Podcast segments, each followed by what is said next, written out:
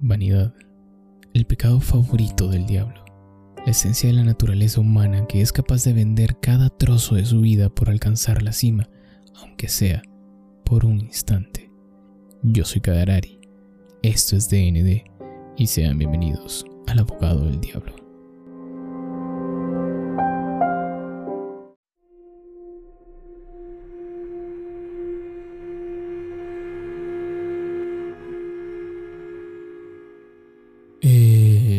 Y buenas. El abogado del diablo, una de las películas más controversiales en aquellos ya fallecidos años 90, hizo fan por crear películas con temas complejos, metafísica, exorcismos, temas paranormales y en este caso temas un poquito delicados de tocar. Y no es porque sean temas demasiado difíciles de, de cuáles hablar, sino la gente es excesivamente sensible cuando se tocan ese tipo de cosas como podría ser la religión. Una película que se atrevía a cuestionar la moral, a tocar, como habíamos dicho hace unos momentos, la religión y regalarnos uno de los mejores discursos sobre la moralidad y sobre el mismo Dios que nos ha podido dar el cine. El abogado del diablo es una película dirigida por Taylor Hackford y que fue estrenada en 1997, hace ya un par de primaveras, no hace mucho, y que tiene actuaciones magistrales de la mano de Al Pacino como John Milton, que fue un algo así como el mentor de Keanu Reeves, quien interpreta a nuestro protagonista, Kevin Lomax, que va a ser el caminante de este como via crucis por la ciudad de Nueva York, junto de la mano de su querida esposa, Marianne Lomax, interpretada por el poema de la vida, cosa hermosa, preciosa, bien hecha, Charlize Theron. Y creo que está de más decirlo, pero vamos a hablar con spoilers, ¿ok?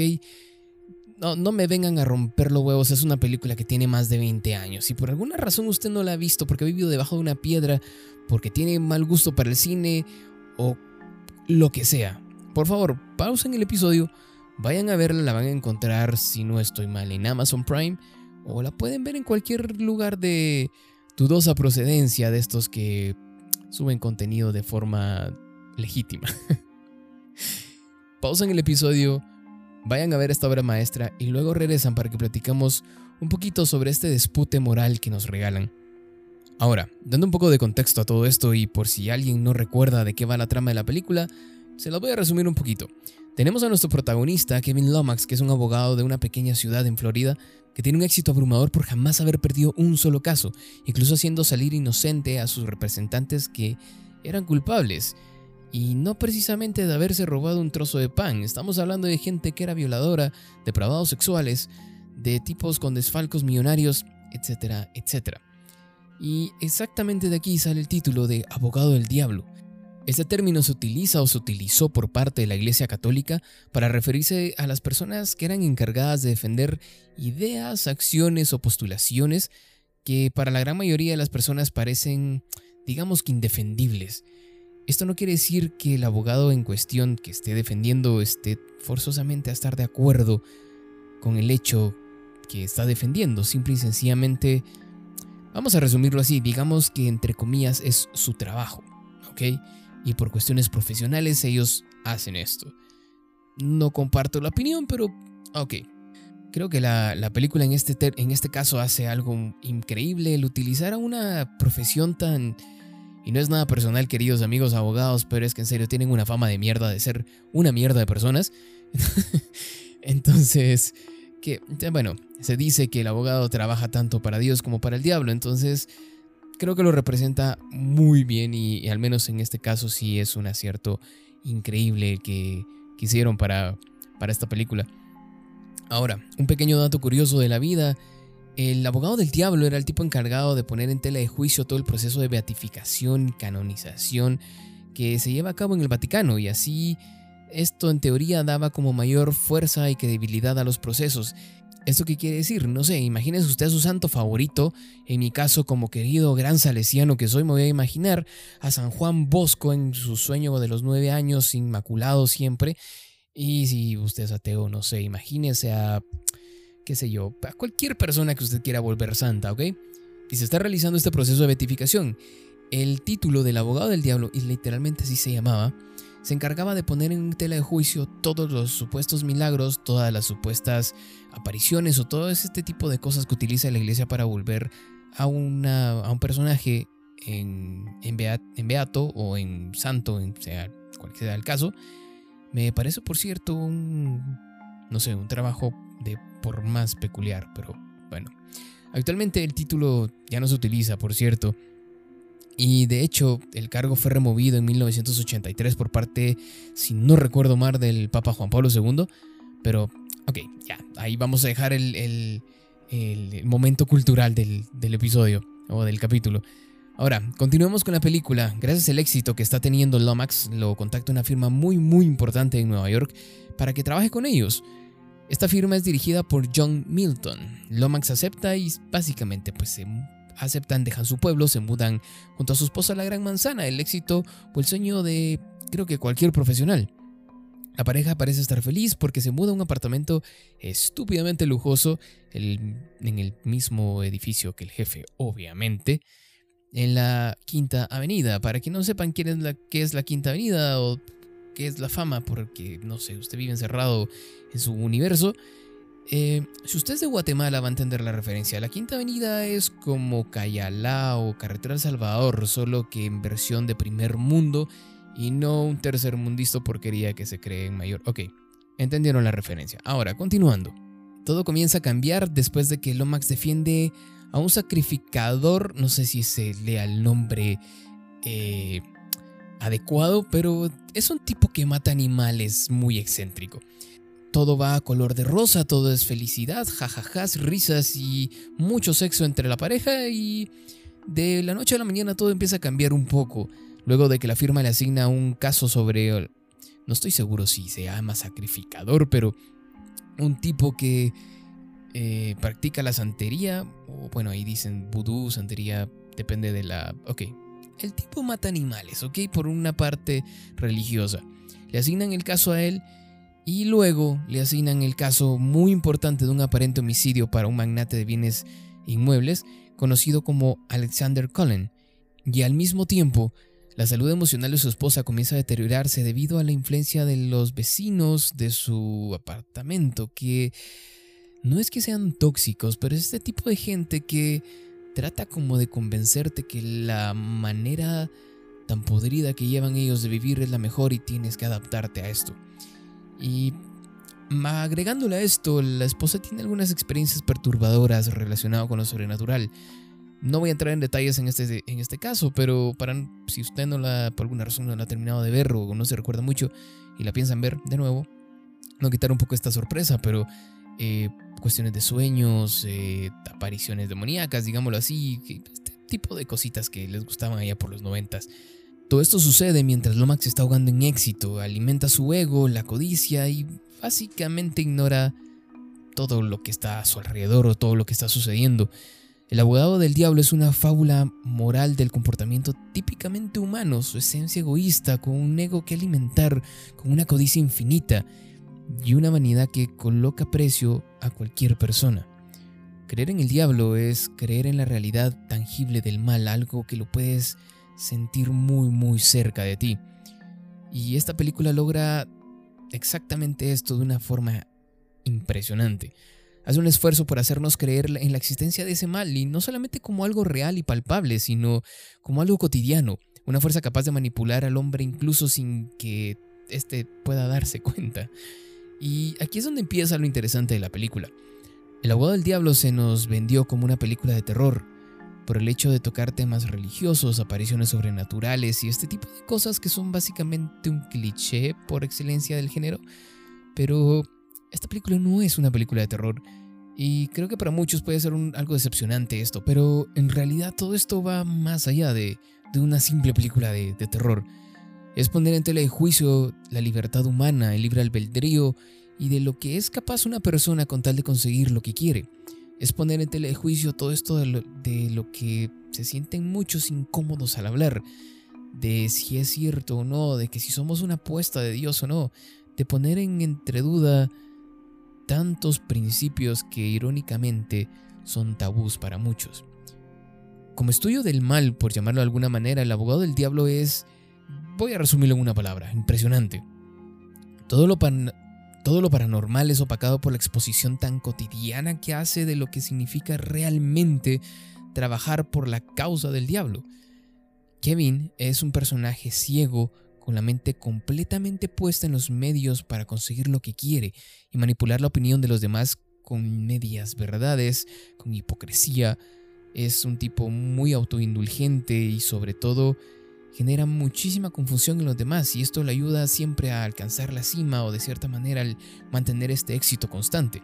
Es un hombre que gana juicios pero que es incapaz de emitirlos, porque le importa un reverendo carajo si defiende a alguien que es o que no es culpable.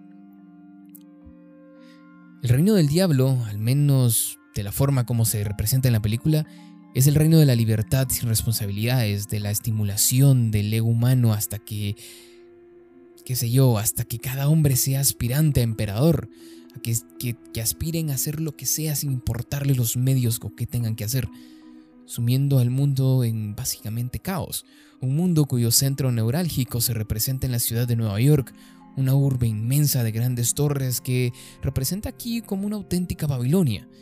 Y si no recuerdan muchas personas quién es Babilonia, Babilonia es esta ciudad que quería construir una torre hasta alcanzar el cielo. Y esta comparación con Babilonia o esta metáfora hacia ella es gracias a la madre de, Kevin, que es una señora muy, muy religiosa. Ahorita vamos a hablar de ella, Nueva York es una ciudad de grandes oportunidades, de lujos, pero también es portadora de cierta manera del mal, por así decirlo, porque habita en ella los círculos de poder que existen en la sociedad y estos terminan de una u otra manera influyendo y afectando hasta a los elementos más bajos o a las personas de menor menores oportunidades, qué sé yo. Se toca mucho el tema de la libertad y la reiteración la libertad que se tiene para tomar toda decisión que tú quieras, el ser libre hasta para perderse o para rectificarse. Se presentan constantes escenas donde Kevin puede siempre tomar la decisión de, entre comillas, no caer en el pecado o dejarse hundir en él. El abogado del diablo tiene varias metáforas para irnos como explicando qué es lo que está sucediendo. Como por ejemplo, en el primer caso, que se le asigna Lomax al llegar a, Nueva York es el del señor Moles, un practicante de santería que mencionamos anteriormente que era el tipo que asesinaba animales, que lo llevan a juicio por sacrificar a una cabra, un acto que va en contra del Código de Salud de la ciudad. Obviamente Lomax hace que el señor Moles salga libre y sin culpa del juicio. ¿Qué recurso utiliza? El recurso de la religiosidad, bueno, no sé si religiosidad, pero de la religión, el hecho de, no incriminarlo por eso, por que es creencia propia y bueno, un par de, de detalles por ahí. La aparición de la práctica de la santería o de la brujería, como le quieran llamar, viene a representar esos brotes de lo inexplicable que acontecen como en el curso humano para reivindicarlo en su propia tragedia. Esta metáfora donde la cabra representa la pureza que se sacrificó, viene siendo como por parte de Kevin su sacrificio en Florida, por abrirse al éxito de la gran urbe en Nueva York y este tipo de decisiones las que es las que encontramos constantemente en la película y cosa a lo que hace referencia Milton en un discurso es el final donde le explica que el mal no obliga a nadie, el diablo no obliga a nadie a ser malo, él simplemente crea los escenarios y es el ser humano el que toma las decisiones, el que decide en qué acto va a actuar y si va a ser parte o no de todas estas marañas de cómo decidir hacia qué camino tomar. En el caso de Kevin, el conjugar el dinero, el trabajo y el reconocimiento de forma excesiva, o por llamarlo de otra manera, la fama, es lo que lo llevan a un punto ciego donde literalmente ya no es posible diferenciar qué está bien o qué está mal. Y este punto me parece muy, muy interesante de la película porque trayéndolo un poquito más al, plano, digamos que tangible o a la vida cotidiana, creo que más de uno conocemos a este tipo de gente que ha dicho alguna vez la gente es pobre porque quiere, sin darse cuenta en realidad qué es lo que está sucediendo a su alrededor. Llega a crearse como una especie de burbuja que los hace vivir en un super universo y que no les importa que tengan que perder, aun así sea su familia, sus seres queridos o en algún momento su propia vida, por tratar de alcanzar esta cima. Ahora, un personaje que mencionamos anteriormente y que me gustaría tocar es un personaje que funciona como referencia al quiebre de la fe.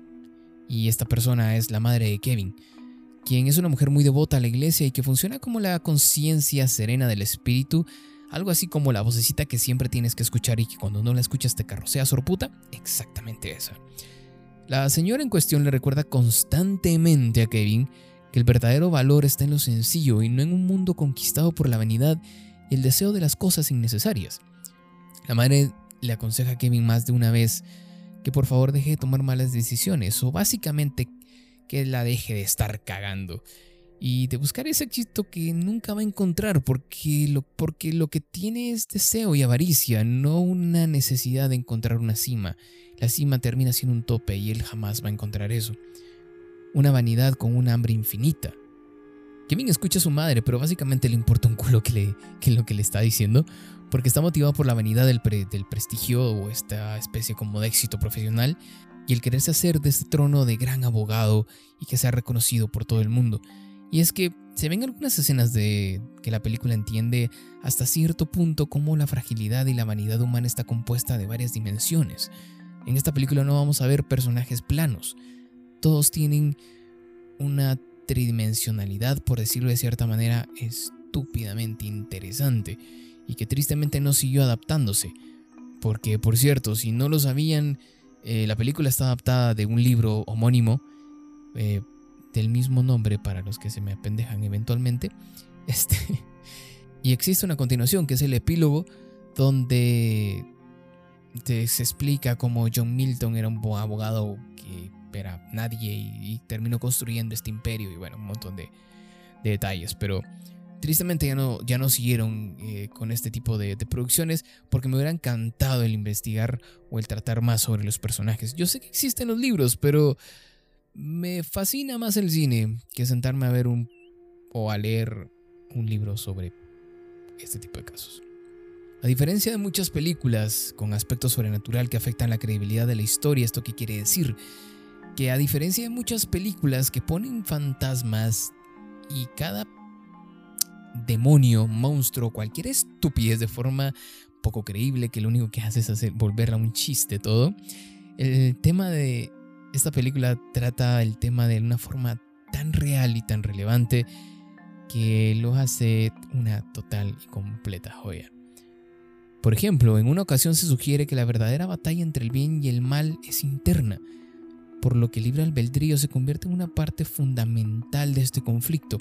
O sea, en algún momento recuerdo haber platicado con un sacerdote que era de estos que sí sabían más o menos cómo era todo el asunto y me hacían me, hacía referencia en, aquel momento que existía una, una, hipótesis en la que todo esto del bien y el mal en realidad era simplemente una apuesta entre Dios y el diablo que ellos habían puesto como las monedas en el tablero por hacer referencia a algo, que éramos nosotros los seres humanos y ellos jugaban a ver quién conseguía más moneditas al final del turno. Y sería muy interesante que esto fuese así hasta cierto punto. Al menos sería muy interesante desde el punto de vista de un dogma, y en especial en estas personas que llegan a clavarse tanto en esto, pero bueno. La película termina con la reivindicación de nuestro protagonista, de Kevin suicidándose de la esposa muerta y de todo volviendo a la primera escena que vimos de la película.